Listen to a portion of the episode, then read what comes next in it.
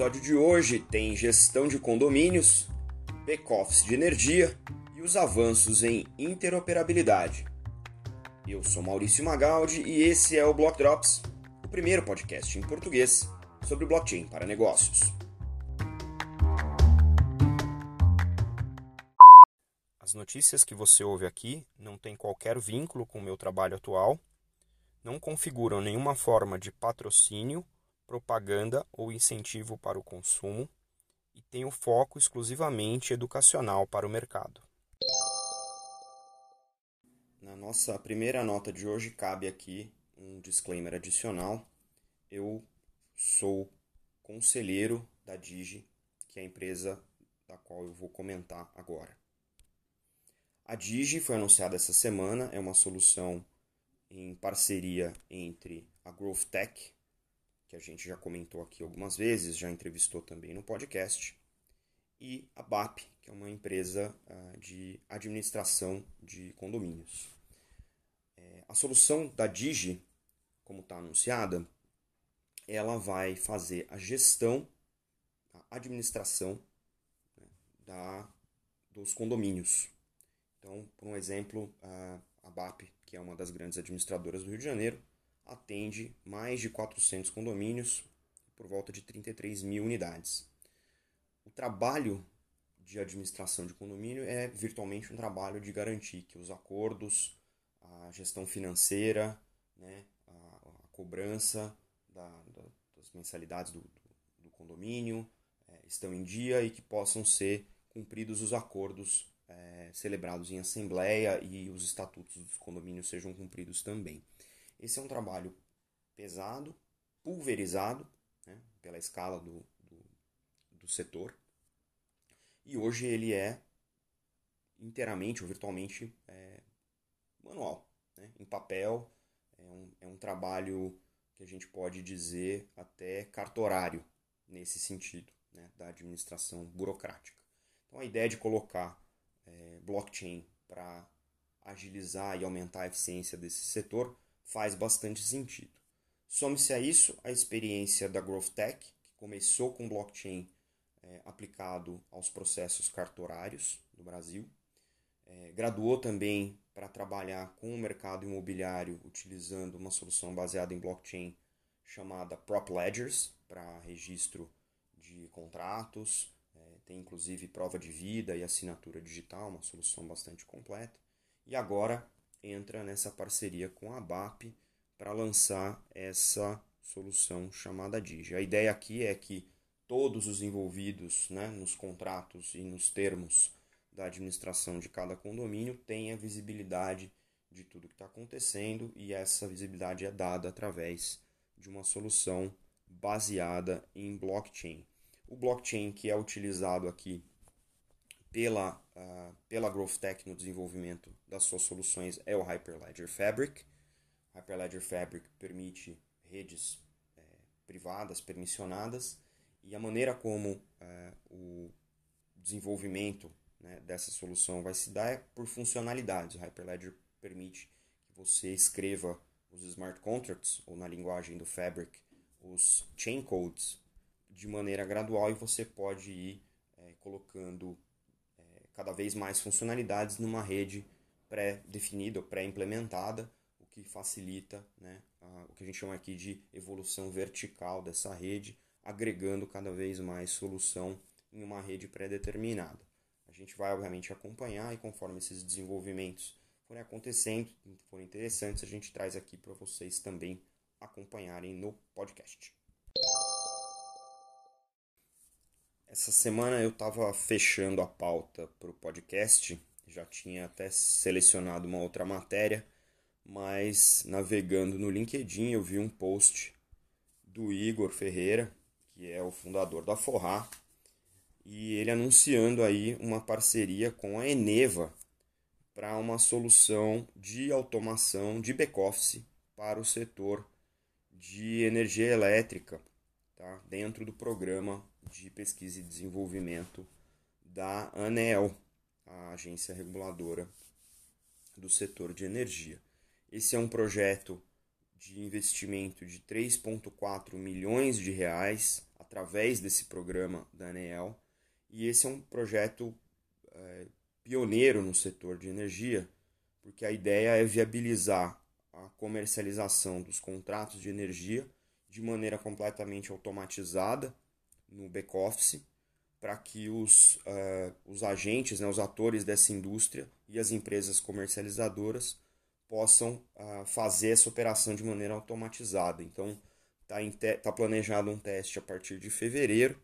E a Forrar, obviamente, é um dos nossos é, recorrentes aqui. Né? O, a gente já citou várias é, iniciativas da Forrar, até porque o mercado de energia é um mercado muito interessante pela natureza do mercado para aplicação é, de tecnologias ou soluções baseadas em blockchain. E é interessante que agora a Forrar também está entrando nessa seara do back-office de energia, que, como vários back-offices de vários setores da economia, tratam bastante das questões operacionais. Então, documentação, são os registros das operações, o controle dessas operações, em boa parte é, questões de liquidação, reconciliação, que é onde, nesse caso aqui, imagino o blockchain vai fazer um grande avanço, que é evitar as reconciliações, evitar as disputas, evitar o retrabalho e a ineficiência dessas operações ou dessas atividades operacionais costumeiras é, do back-office. E aqui o, o a implementação da Eneva vai ser parte do, da, daquela, daquela plataforma que a gente já trouxe aqui, a Energy Web Chain, que é do, do Energy Web Foundation, né, que a Forra faz parte né, também aqui na, no Brasil, é um, é um dos representantes da Energy Web Foundation, faz parte do programa, está bem envolvido com esse programa. E contextualmente essa, essa implementação vai literalmente é, amplificar a possibilidade do mercado inteiro trabalhar com muito mais eficiência, com mais baixo custo operacional e estou aqui inferindo, deve se integrar de alguma maneira com a bolsa de energia que a, Forra também está trabalhando para desenvolver, que foi uma das notícias que a gente trouxe aqui recentemente. É, a gente sabe aqui no podcast que está devendo uma entrevista com o Igor na Forra, então vamos atrás aí de trazer o Igor para falar com vocês e contar um pouquinho mais sobre não só esse lançamento aqui com a Eneva desse projeto, mas também a estrutura da bolsa, como é que isso resolve os desafios do setor elétrico no Brasil e como é que a gente vai aplicar blockchain é, nas nossas casas no futuro da gestão da energia elétrica. Então vamos tentar buscar aí uma agenda com o Igor para falar um pouquinho mais sobre blockchain aplicado ao setor elétrico. Um dos maiores desafios documentados para a grande adoção massiva de tecnologias blockchain de maneira muito mais generalizada é a questão da interoperabilidade. O mundo dos negócios, ele por força dos negócios, ele é interoperável, ele não depende de estar em uma ou outra blockchain. Os, os processos, ainda que ineficientes, acontecem para que os negócios aconteçam. Então, se falta um contrato, desenvolve-se um contrato, se negocia esse contrato entre as duas partes, ele é firmado e, e o processo de negócio passa a obedecer às regras daquele contrato. Isso acontece muito comumente no, no mundo real e até para isso a gente tem é, as operações de regulação gigantescas ao redor do mundo para garantir que os contratos sejam escritos e cumpridos da maneira como eles estão pré-determinados em proteção às partes, enfim. No caso do blockchain, a gente tem uma limitação, que é uma limitação técnica, que uma blockchain não vê ou não gerencia ou não tem acesso aos dados dos ativos de uma outra blockchain, seja uma blockchain me da mesma tecnologia, né, ativos é, em diferentes redes é, de uma mesma tecnologia blockchain, ou entre tecnologias blockchain, como o Bitcoin e Ethereum. Então esse, esse é o cenário atual e na indústria existem vários projetos, a gente até comentou aqui já do Cactus, é, do Hyperledger Cactus, que é um, um projeto que pretende ou, ou, ambiciona e já vem fazendo alguns testes nesse sentido, é, interoperar é, Ethereum e Fabric. Né? E essa notícia que eu trago aqui para vocês é uma notícia interessante é, sobre uma startup chamada The Graph, que anunciou uh, que vai uh, estender o suporte que ela dá para blockchains de primeira camada para poder incorporar outras blockchains. Né? Então, blockchains de primeira camada é, são as blockchains de arquitetura principal ou mais foundation, né, mais base, como o próprio Bitcoin originalmente. E a segunda camada é uma camada porque é secundária, ele permite que você consiga desenvolver outras é, funcionalidades em cima de uma blockchain existente. Tipicamente você ter uh, o mainnet, a primeira rede, e depois você ter algumas outras redes onde você desenvolve aplicações específicas. Né? Isso é bem mais técnico do que a gente costuma trazer aqui para o podcast.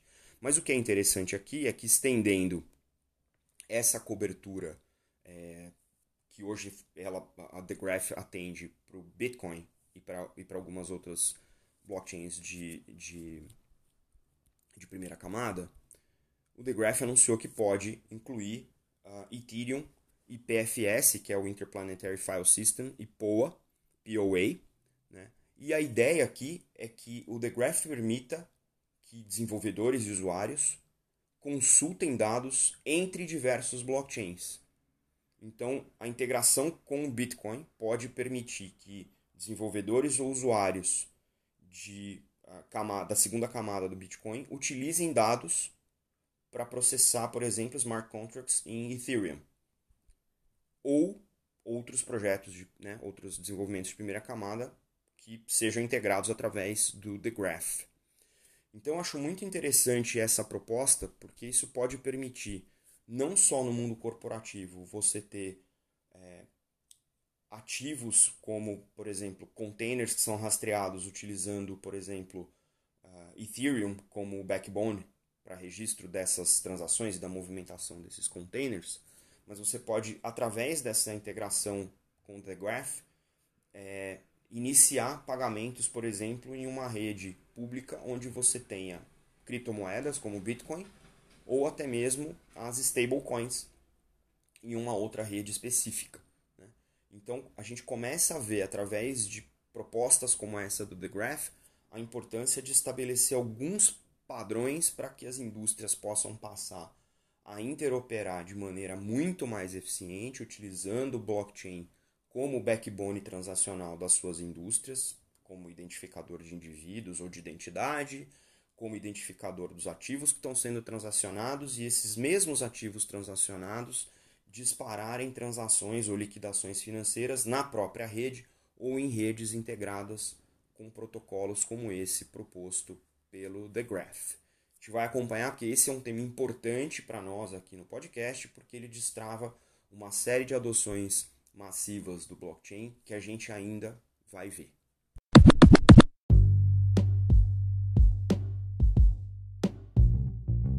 Você pode ouvir o Block Drops Podcast nas plataformas Numis, Google Podcasts, Apple Podcast, Spotify e Anchor FM. Entre em contato conosco através do e-mail blockdropspodcast.gmail.com, no Instagram Block Drops Podcast e no Twitter Block Drops Pod.